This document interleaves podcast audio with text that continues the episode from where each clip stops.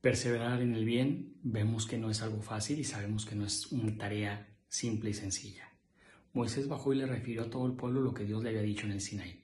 Y todos, pues, de alguna manera sintieron y se hicieron sus propósitos, asintieron y se decidieron a realizarlo. Hoy el Evangelio nos habla de la parábola del trigo y la cizaña.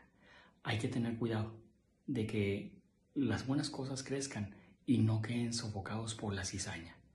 Siempre la tentación, la cizaña están al acecho de la gente buena, están al acecho de los buenos propósitos, la flojera, la pereza, los videntes, los charlatanes, etc. Que no haya nadie que lastime tu fe, que no haya nadie que te aleje de la palabra de Dios, que no haya nadie que te aparte del camino que Dios nos ha propuesto para llegar al cielo y no los hombres. Dios te bendiga.